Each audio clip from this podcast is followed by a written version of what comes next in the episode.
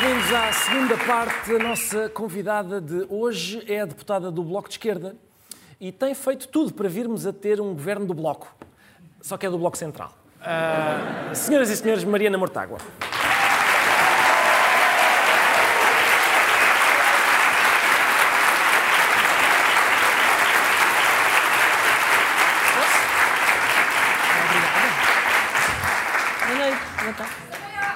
Isto era. Não, não faz. Por exemplo, não vale gritar elogios à nossa convidada. Deixa-me à vontade, quero que saibam desde já que estão à vontade assim para fazer. Assim como também não podem atirar uh, hortaliças, não é? Há aqui uma. É uma zona neutra, é uma zona neutra. Para quem mas... não fizer sopa de jantar. Portanto... Ah, então, então dava-lhe jeito. Então pronto. Uh... Couve português ou selgas? Sim. Diferença. Muito bem. Uh, viu aquela apresentação? É sobre terem derrubado o governo. Mas vamos falar, falar sobre isso então. O, o, é Vai ser o único tema do, do, momento. Vai ser o único tema, sim. O único tema. Nem sequer é... esperava que fosse diferente. Claro que sim, exatamente. Preparada para é esse assunto. Roubou, Teve arregaçar as mangas. Qual é a porcentagem da culpa que lhe cabe? Vamos claro, a isso. Claro. Vamos a isso. Vai ser ótimo. Vai ser ótimo. Uh, o Bloco de Esquerda é o partido que mais defende as minorias. A questão agora é. Quem é que vai defender o Bloco de Esquerda que, segundo a sondagem deste fim de semana, se está a tornar numa minoria cada vez mais pequenina? Ricardo, sabe que eu, eu venho sempre a este programa com muito carinho e, e, e, com afeto até. E é exatamente com esse afeto que eu me lembro de todas as perguntas que me faz de cada vez que cá vim.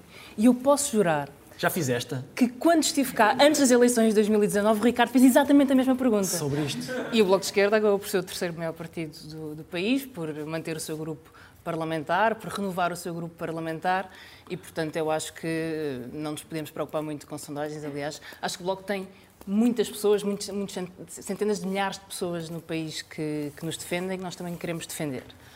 Também sei, no entanto, que em alguns setores específicos da sociedade, eu diria aqui num banco ou noutro, num conselho de administração uhum. de uma EDP que não paga os seus impostos, numa Galp que quer fazer furos nas costa, na, na, costa de Sines, eu sei que aí poderá encontrar pessoas que não defendem muito o Bloco de Esquerda, mas bom, não se pode agradar a toda a gente o tempo todo, não é? Muito bem. O Ricardo então, às vezes tenta, mas, não, não, mas o Ricardo não, não consegue, não. eu é nem sequer tento. Não, eu é sem querer. Se, eu, mas, mas, na verdade, pronto, o que veio cá dizer nesta... Resumo da primeira pergunta. Já me perguntaste isso há uns anos e não aconteceu. É, é, é só para manter... Chupa. Ainda bem que eu não tive que dizer. Então, claro, claro. Se é, assim, se é assim que quer tratar este tema... Foi um bom começo. Sim, vamos a isso então. Segunda questão. Segunda questão. A Catarina Martins disse esta semana que depois das eleições, ela espera negociar com António Costa. Uh, os militantes, a minha dúvida é esta, é se os militantes do Bloco também gerem a sua vida pessoal é? e sentimental desta forma. É? a, seguir, a seguir às eleições, espero negociar outra vez com ele. Ou seja, dizer aos namorados ou namoradas: estou a acabar contigo porque é casar contigo, como é óbvio. Funciona para vocês? Tenho quase certeza também havia uma metáfora com casamentos da última vez, mas não vou insistir, não vou insistir, não, não, não, não quero estragar. Eu quero responder, o que é para não se diga que eu não respondi a todas as questões. Um, a pergunta era sobre casamentos, não é? É sobre, é sobre, é sobre. Acabar que... primeiro para casar depois. Primeiro, em Portugal... primeiro derrubar o teu governo e depois então vamos negociar com calma. Em Portugal, felizmente, é, Portugal é um país onde não há casamentos forçados, são ilegais. Uhum. E, portanto, o Bloco, felizmente, tem a capacidade para decidir quais são as questões que quer ou não quer levar quando vai negociar um orçamento com o Partido Socialista. Mas eu também lhe digo, o Ricardo, quando tiver um dia uma situação que acontece, né? nós estarmos a discutir com a sua companheira, com amigos, sim. cônjuge, uh, o futuro do SNS. Pode acontecer, pode acontecer, dar-se o caso de estar a discutir o futuro do SNS. São serões e serões. E, e, e dessa discussão ficar intensa e, e, bom, às vezes as pessoas perdem a cabeça e dizem coisas que não querem uhum. e, enfim, nós já sabemos. O conselho que eu lhe dou, da minha experiência destes últimos tempos, é uh, deixe estar a história das culpas, ponha os egos de lado, os orgulhos de lado, nada disso conta. Passado, águas passadas não movem moinhos e preocupem-se em resolver os problemas, porque na verdade, no fundo, continua a haver pessoas sem médico de família e, como bem disse há pouco, bem, António Costa bem pode querer fazer negociações ou dizer que as quer fazer, mas a esquerda vai responder necessariamente que os problemas do SNS se mantêm e, portanto, vale a pena uh, chegar a um acordo e uma negociação se houver soluções para a vida das pessoas. Eu acho bem, que é isso conta. Acho que é um bom conselho, já agora deixa-me Do resto só... é uma relação vazia, que não faz Sim, sentido. Exatamente. Também existir então... por existir, manter por manter. Deixa-me só então mandar um recado lá para casa. Vês? Não interessam as culpas, o que interessa é... Engole o orgulho. O que interessa é resolver os problemas. É o meu conselho.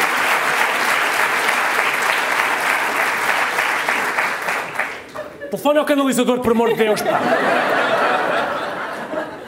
Há uma fase do. Há, não sei se já repararam nisso, mas há uma fase do, da evolução da relação amorosa que, é, que, que, se vê no telefone. É, a medida é o telefone, é desliga tu, desliga tu, não, desliga tu, desliga tu. E a certa altura é liga tu, pá, liga tu! Eu estou nesta. Estou nesta. Então uh, aceite os meus bons conselhos. Aceito, aceito. Preocupe-se em resolver o problema obrigado. da canalização e o resto não interessa. Sim, exatamente. Obrigado. Uh, curiosamente, doutora, a, a geringonça começou a correr mal, acho eu, não é? quando as, eu faço isto com algum rigor, mas dá uma sensação que quando as negociações deixaram de ser feitas com o Pedro Nuno Santos. Pedro Nuno Santos negociava com o Bloco, corria tudo bem. Depois deixou de ser ele, o Eduardo Cordeiro começou a correr pior.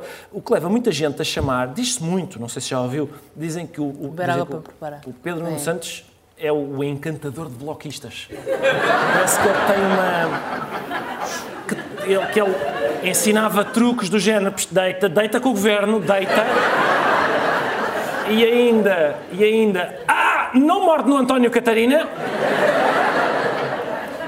E havia um outro que é na altura em que o Presidente da Assembleia da República diz quem é que vota contra o orçamento, senta, senta. Já não lembro da pergunta, mas. Uh... Qual era? Acho que era. Ficou perdido a parte em que comparava animais a políticos ou políticos a animais? Ou... Sim, foi isso. Foi, no meio disto perdi-me, mas acho que a pergunta é: foi? Era isto? Bom, deixa-me retirar o que é possível da, da pergunta que não é pergunta. E o que é possível é o seguinte: há uma coisa que é verdade. O Bloco de Esquerda não é domesticável. O Partido Socialista não consegue fazer uma coisa que tenta, que é sentar-se uma mesa, como nós estamos aqui, sentar-se uma mesa com o Bloco de Esquerda e dizer ao Bloco, aliás, já foi aqui representado uma vez muito bem, dizer ao Bloco é, quais são as notas e o papel das propostas uhum. que o Bloco tem que levar à reunião para negociar com o Partido Socialista. Nesse aspecto, o Bloco não, não é domesticável. Aliás, a única vez e agora estava a lembrar-me da sua comparação. A única vez que eu, que eu me lembro de ouvir um político autodenominar-se de animal uhum. foi quando um primeiro-ministro de maioria absoluta do Partido Socialista se chamou a si próprio um animal feroz. Feroz, exatamente. E, portanto, eu acho que nós, se queremos conversar para resolver Sim. o problema da canalização Exato. do SNS, Uh, acho que devíamos deixar de lado animais ferozes, conversar com sensatez, deixar as culpas de lado e resistir às tentações de quem acha ou quer ser o é, sim, é rei capaz, da selva. Capaz de não ser má ideia, até porque, se bem se lembra, esse animal feroz até depois chegou a ser enjaulado a certa altura. sim. Uh, foi muito chato ali, em Évora e tal. Um, Repare, doutora, queria confrontá-la com esta questão, que é, durante quatro anos, o Bloco deixou passar os orçamentos do PS. Mais ou menos, quatro, quatro vá, votaram, no anterior já tinham votado contra, não é? Mas Ricardo avisou-me que o tema ia ser sempre o mesmo. Sim, exatamente. Está, está, a cumprir, está a cumprir. Deram-me corda e eu estou a embicar, eu como aqueles, eu, eu aqueles bonequinhos que vão contra a parede e não param. E é isso. Uh, portanto, quatro anos, e o Bloco deixou passar os orçamentos do PS. E depois o governo fazia aquele truque de cativar, o Bloco protestava e no ano a seguir a mesma coisa. Pareciam aquelas crianças de colo que caem sempre no mesmo truque, não é? Não está cá, está, não está. E portanto, um, esse foi, um, foi um, um, período em que o BE parecia um BE-BE, não foi? Era, foi só para. Veja como foi só para chegar aqui. Vem com o BE. E, e que boa que é. Mas sim. Mas vamos voltar Mas então. Sim, é que era sempre o mesmo truque, Sr. Era sempre o mesmo truque. Está bem, tomem lá. Então não foi gasto. Pois não, é verdade, cativámos. Acho que o Ricardo está a fazer difícil. Está-se a fazer difícil porque eu sei que gostou da geringonça. Eu, eu, arrisco-me a dizer que a maior parte das pessoas no país gostaram da, da experiência da geringonça. E mais, acho que o percurso que fizemos para ter a geringonça, o que lutámos para ter esse acordo e as medidas que conseguimos incluir nele foram uma prova de maturidade política. E este país precisa mais de maturidade política e menos de apelos a maiorias absolutas ou blocos centrais que não resolvem problema nenhum, nem resolveram no passado. Uh, o António Costa já disse que depois das eleições não fecha a porta a ninguém, viu isto? Ele agora não fecha a porta a ninguém. Sim. Há vai, pouco... estar, uh, sim, vai estar disponível para fazer acordos com todos.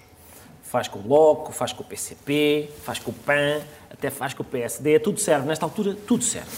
A minha questão é, nós não estamos, eu acho que já, eu reconheço esta situação. Isto é aquela altura, ao fim da noite, na discoteca, em que Quem está já bem embriagado já.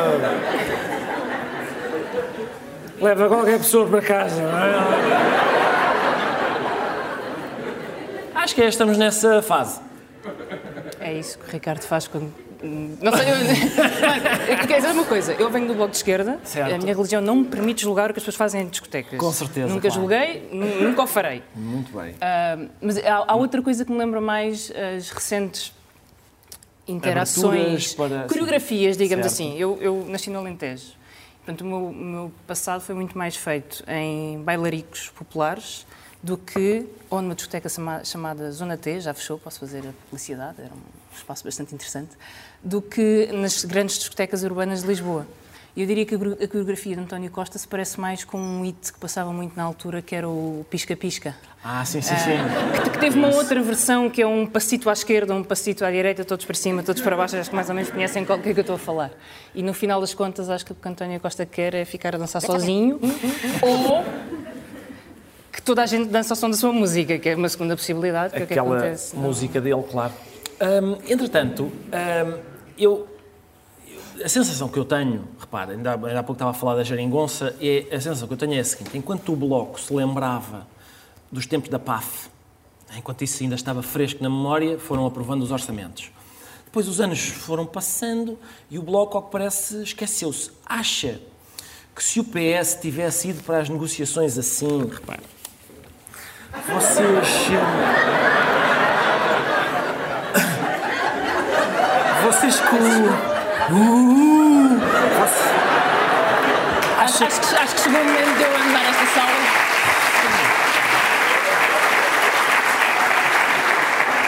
Está melhor. Com o susto acha que teriam aprovado? Posso ver? Empresta-me isso? Veja lá, sim, sim, claro. Eu acho que, que acabou de me dar uma ideia brilhante. Nós passámos muito tempo a tentar mostrar ao Partido Socialista, aos seus representantes e ministros, a cara com, que ficavam quando nos diziam que nós não podíamos alterar a lei laboral que Passos Coelho manteve e, e quis, e, quis, e quis fazer. E, portanto, se me arranjar, além desta, uma de Paulo Portas, uma da Associação Cristas, fazemos um pacote de três, com desconto. Com certeza. E eu, eu levo para as próximas negociações, para Negociações. mostrar ao Partido Socialista qual é a cara com que fica quando diz que a lei laboral não pode ser alterada. Ouça, se é.